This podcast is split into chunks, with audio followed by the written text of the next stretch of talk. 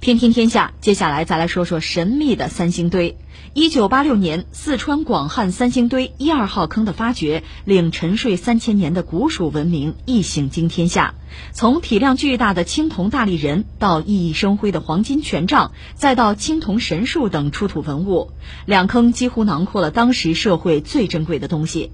由此，对三星堆一二号坑的性质是祭祀坑。墓葬陪葬坑还是王国宝器掩埋坑？学界是众说纷纭。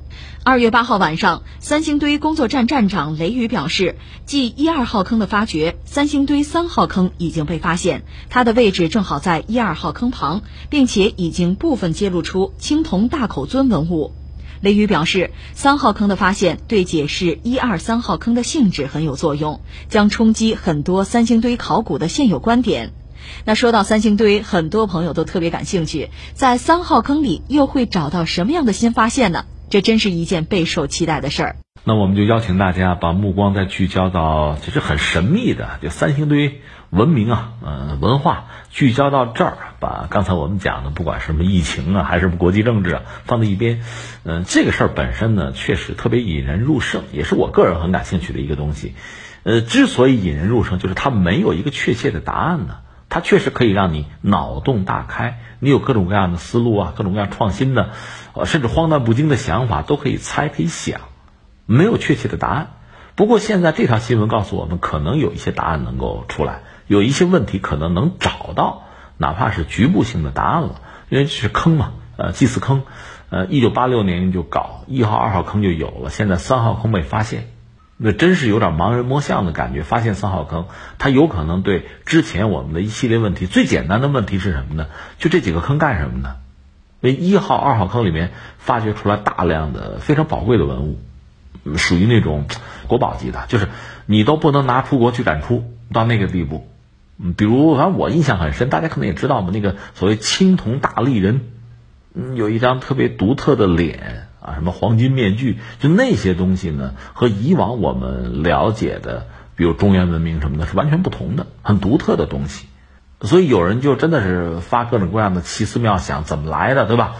而且这个坑是干什么用的？大量的那种国宝级的东西被毁掉，里面有金、有铜啊、玉，就各种好东西被焚烧、被碾碎、埋。为什么？有人猜说是不是就是古蜀啊，古蜀人啊，古蜀国。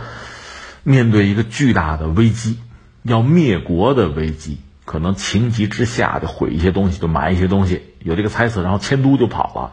而确实呢，在那之后，可能是不是成都平原就有那个金沙文明就崛起，是不是一个替代的过程？这是一种猜测哈。还有讲呢，可能就是祭祀用的。到这第三号坑发掘出来之后，里边还没有确切，没有具体挖，但是已经有一些文物出来了，青铜的那个东西已经有了。呃，什么青铜大口尊什么已经出现了，所以现在似乎就从学者这个角度讲，说这可能是祭祀，就祭祀的这个判断现在是主流，但是你没有挖，你等等，也许将来出来的东西又让大家感到很意外哈，颠覆性的都有可能。我只是说现在这个状况。那么三星堆这个文明确实让人高度的关注，很多东西你解释不了。刚才我们讲最简单那个金铜大力人，他的那个大家网上可以搜一搜哈。呃，甚至我在想，你看有这个饼干叫什么“鬼脸嘟嘟”哈，将来这个青铜大力人再弄个饼干，估计卖的会很好。那个外形很独特，那你说他是代表一个呃英雄人物？因为当时这个一个一个人们把它抽象的一个神仙鬼怪或者别的什么，这有无穷的答案，你可以猜，但是我们不知道真相是什么，需要继续研究。甚至就是有的人就想的远到什么程度？因为我们知道，就是我们是智人的后代嘛。智人最早从非洲出现之后，有一种说法啊，他就向全球就流散嘛。那是不是有一支智人最后来到了中国？他们的路径是什么呢？从印度那边过来啊，缅甸那么过来，他按说应该走比较温带的这个暖和，就是易于生存的这个路线吧？是不是和这个有关系啊？有的人脑洞甚至开到这个层次。